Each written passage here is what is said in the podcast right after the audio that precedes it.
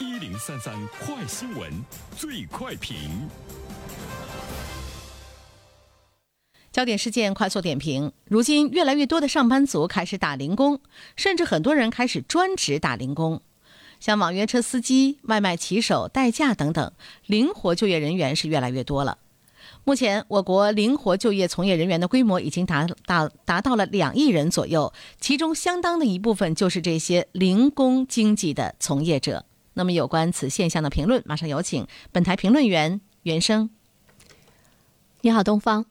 嗯，说到这些零工经济的从业者，其实他们已经开始呢，对我们的 GDP 呢有了。呃，贡献力哈，在一九年的时候呢，中国的零工经济对 GDP 总增量的贡献度呢是百分之十点四三，预计呢到二零三五年这个比重会增加到百分之十三点二六，它会占到呢 GDP 比重的百分之六点八二。零工经济它已经呢成为整个经济业态中呢不可忽视的呢一种状态，甚至于它会成为一个趋势。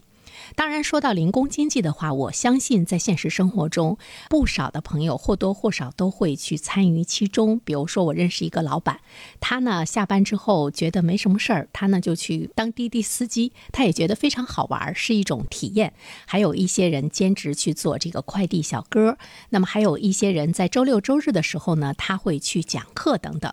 这些呢，都是区别于我们传统的朝九晚五的时间短、灵活的一种工作形式。啊，当然，对于大多数人来讲，或者是我们的父辈们呢，或者是我们刚参加工作的时候，我们可能思考的更多的呢，是在这个单位努力工作，我要去争取升职，我要争取一份加薪。如果在这些方面，不能实现的话呢，其实对个人的压抑呢是比较大，而且你的升职和加薪，在某种意义上来说呢，跟你的能力也似乎呢不完全成正比。比如说，你碰到一个倒霉的领导，那他很可能就一直哈对你呢进行这种凌虐，这些是人们传统思维下的一种工作的模式。我们也看到了大多数人给他带来的不是非常的愉快啊，一份工作呢一干呢就是好多年。但是我们现在看到越来越多的人开始青睐做自由职业者，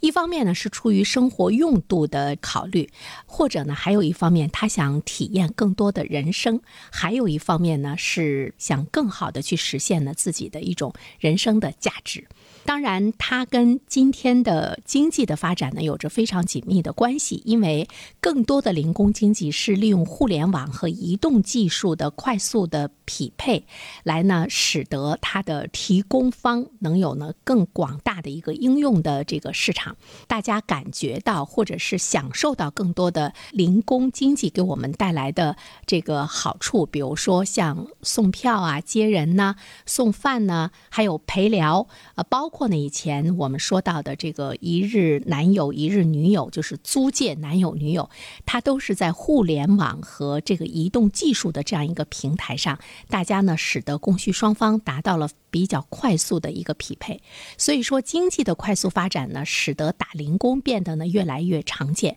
我们的互联网为自由的职业者搭建了一个工作的平台，它也带动了所谓的临时工经济的一种发展。那么，零工经济它就是平台个人的一种模式。那么，对于我们国家来说的话呢，灵活就业从业人员的规模已经达到两亿人左右，其中相当一部分就是零工经济的从业者。有关机构呢有这样的一份预测：到二零三零年，零工经济从业者会达到四亿人。四亿人呢，它是一个不小的比例啊。这样的一种现象的话呢，其实会给我们一些启示。第一个启示，我个人觉得就是我们每一个人在你成长的过程中，你要成为一个有技能的人，你要成为一个多种技能的人，可以有。多种收入啊。另外一方面的话呢，我觉得对于一个单位，无论是企事业单位还是政府部门的管理者，也提出来了呃时代性的一个要求，就是怎么样有更好的人文的管理，有效率的管理，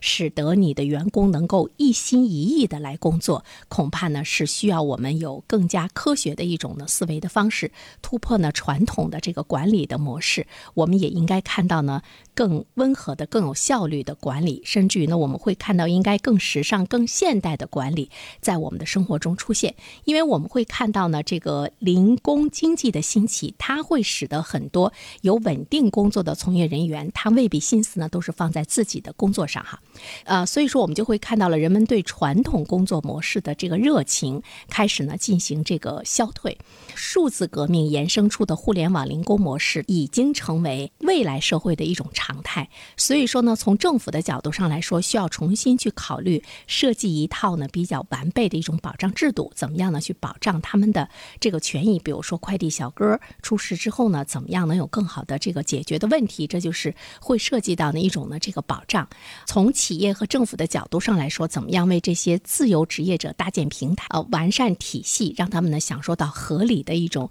经济的待遇？这个呢是不得不去考虑的。我觉得它已经形成了一倒逼的呢一一个机制哈。最后一点呢，我们想说的是，现在很多的年轻人都是呢依靠打零工来获得收入，可能会比本职工作还要高。那么拥有更多优质评价的零工经济的从业者，他就能够呢获得更多的一种机会和更高的一种收入。其实呢，这个对于个人的信用、个人的技能，包括呢平台的优质，包括呢各个方面的这种保障呢，都是呢有非常紧密的关系。我觉得从社会的角度上来说，从一些管理者者的角度上来说，也要包容看待这一现象，因为这是大势所趋，它是不可逆转的。它需要我们以什么样的更好的一个状态，能够让你手下的人更好的来为你工作。好了，东方，